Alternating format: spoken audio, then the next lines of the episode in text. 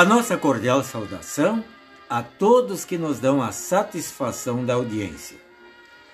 No Evangelho de João, capítulo 9, encontramos a descrição da cura de um homem que tinha nascido cego.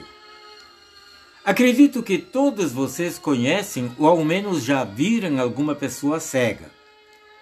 Para esta pessoa é sempre escuro, é como se fosse sempre noite. Quando em certa ocasião Jesus e os discípulos encontraram um homem que tinha nascido cego, os discípulos perguntaram: Mestre, por que este homem nasceu cego? Foi por causa dos pecados dele ou por causa dos pecados dos pais dele? Portanto, seria o castigo de Deus? Aos que dizem: aqui se faz, aqui se paga. Ou como ensina certa religião, ele está pagando pela culpa de vidas anteriores. Assim sendo, o sofrimento seria um ato de pagamento e purificação. A Bíblia ensina que o sofrimento tem sua origem no pecado. Deus disse a Adão após a queda em pecado: Por causa do que você fez, a terra será maldita.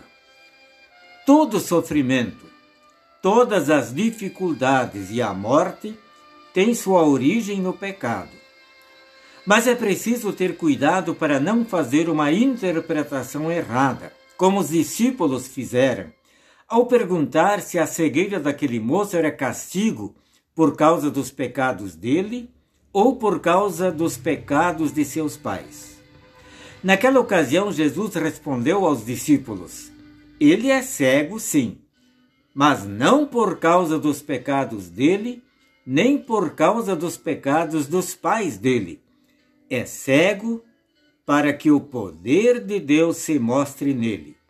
E Jesus curou aquele cego. Prezados amigos, sem dúvida parece estranho o que vou dizer a seguir. Todos nós nascemos cegos. Não estou falando da cegueira natural, mas da cegueira espiritual. Sim, por natureza, todos nascem espiritualmente cegos, mortos e inimigos de Deus. Cegos porque por si mesmos não podem ver nada a respeito de Deus. Mortos porque não podem fazer nada para se salvarem. Inimigos de Deus porque Deus é santo e os homens são pecadores. Aquele homem que havia nascido cego foi curado por Jesus da cegueira natural e agora pôde enxergar. E também foi curado da cegueira espiritual, reconhecendo a Jesus como Filho de Deus, ajoelhando-se diante dele e o adorando. Enfatizamos o que dissemos anteriormente. Todos nós, por natureza, éramos espiritualmente cegos Felizmente, Deus nos curou da cegueira espiritual através do batismo e conserva nossa visão espiritual pela palavra e pela Santa Ceia. Aproveitemos as oportunidades que temos para crescermos no conhecimento e na graça, bem como na fé em Jesus, o nosso Salvador.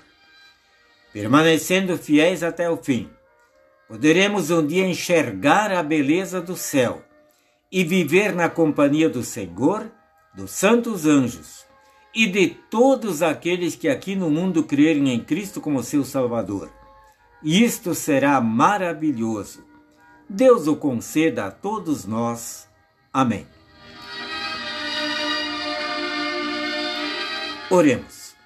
Obrigado, Senhor, por nos teres curado da cegueira espiritual. Pela ação do Espírito Santo, através dos meios da graça, conserve em nós a fé até o fim. Amém. Desejamos a todos um bom dia com Jesus.